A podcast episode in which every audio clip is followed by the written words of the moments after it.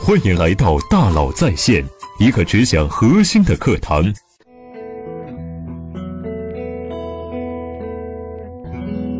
大家好，欢迎大家来到大佬在线。我今天想给大家分享一下，如何让你们的品牌在抖音上火起来，怎么做到抖音跟万物相连。先看一些2018年的案例，品牌是怎么在抖音上火起来的。案例一：海底捞。海底捞的话题在抖音上有24.6亿播放。很多人说海底捞的玩法、吃法是偶然出来的。你们看到的吃播视频都是相同的逻辑的不同玩法。当时他们拍了大量的海底捞吃法，大概有两千多个。大概有两千多个 KOL 参与到怎么吃海底捞，什么场景吃海底捞。你们看到大家都在吃海底捞，底层逻辑是一起嗨。他们希望制造所有场景：同学聚会一起嗨，家庭聚会一起嗨，生日聚会、表白、相亲、分手等场景都可以在海底捞。所有好的内容一定会引起你们的共鸣。通过抖音宣导，每个场景都可以在海底捞，在这背后有大量的 KOL 做塑造。这是海底捞的玩法。不论在什么平台，你一定要知道自己的目的是什么。案例二：六神。六神的视频达到了两百八十万自然跟随，全网真实数据播放是六亿以上。六神之前有很多尝试。后来用《答案》这首当红歌曲传递的感情，他们选择了 BGM 做情感共鸣，就是爱情。镜头拍的特别简单，可以极低的成本跟拍，没有六神花露水，你可以用香水、淋浴、自来水，你都可以跟拍。我们做了两千多名的 KOL 跟拍这个 BGM，一定要相信，抖音火起来的东西背后都有很多逻辑。一旦你做到了现象级。基本背后都有推手的。二零一九年，大量的品牌都进入到短视频的赛道上。最关键的问题是，品牌在短视频赛道的目的是什么？是为了宣导还是为了销售？每家在抖音阵地上的目的是不一样的。奥利奥做了一个话题，他们的目的是玩在一起，没有任何营销，希望通过宣传产品的扭一扭、跳一跳，让大家一起玩。奥利奥的产品和品牌大家都是知道的，没有必要采用特别强的广告方式，所以他们的目的就是宣传品牌文化，大家一起玩。有一个雪糕品牌，最贵的是六十六块钱一个，我们之前帮他测试了两轮，最终没有达到效果。后来把美食类、时尚类、潮流类、生活类这些 KOL 开箱测评，每天发一个短视频在抖音上，结果他们在天猫的搜索量提高了六倍。你的产品要足够的亮点和爆款，才能够带来足够的销售转化效果。还有一种是品牌发布的一个新品，希望这个新品在时尚年轻的人群里有大量的曝光。我们帮他们把一首神曲包装进跟我们的产品里。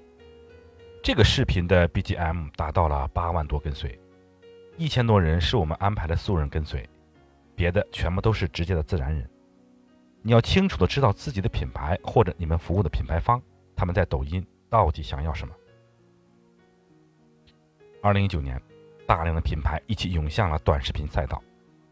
腾讯现在有九个短视频品牌，以微视为主，而商业化最好的就是抖音，沉淀最好的就是快手。为什么大家都去想占领短视频赛道呢？因为每一次技术的迭代都会带来传播方式的改变。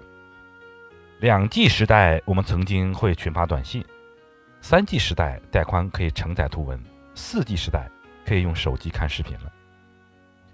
到了五 G 时代，你们看到的所有东西都是跟电脑相连的。你的电脑、你的冰箱、你的床，甚至你的马桶，都会有显示器，都会有相应的视频。二零一八年是抖音爆发的元年，二零一九年，抖音一定是品牌的必争之地。抖音是从二零一八年年初开始做品牌传播的，那个时候抖音没有意识到他们在卖广告。他们最早做了很多年的内容和直播，后来把旗下很多原来做直播的女孩子全部放到了抖音上去孵化。他们突然发现流量非常大，比硬广价格更便宜好几倍。第一个阶段我们称之为 KOL 自带流量红利期，这个阶段我们做了大部分案例，跟官方没有任何关系。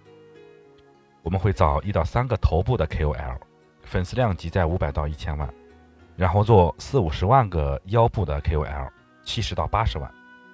因为头部价格太高了，所以再找一千两千素人，粉丝都在一万两万左右，这样就形成了一个大的类似于金字塔一样的头部。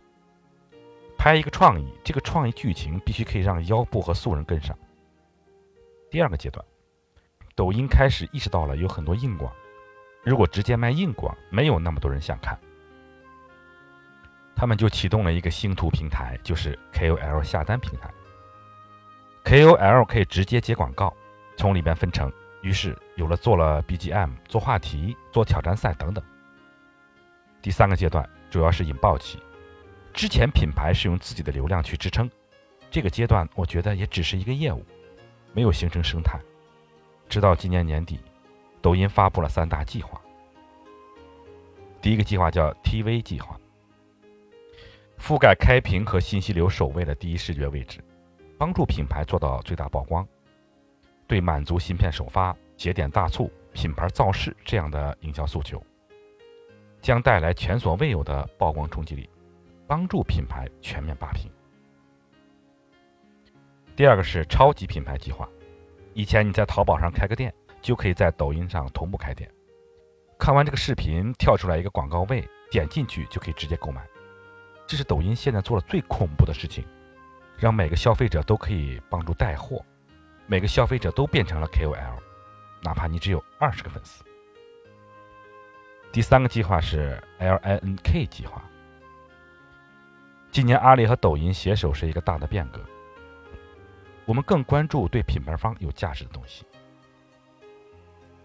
自从抖音和阿里合作之后，他们做了 LINK 计划，所有人在阿里上买的东西、拍的视频，你加上那家店的链接，你播放的视频可以直接给商家带货。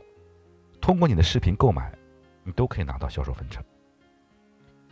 抖音提供了很多工具，如果你用不好，并没有什么效果，我们给客户推的时候，你一定要记住，平台只是载体，你们要做的是策略。始终要明白你们在抖音上的目的到底是什么。抖音和阿里合作以后，内容不仅仅是一个观看的东西，更多是一个销售的阵地。可以预测，抖音会成为一个最强的一个短视频的带货平台。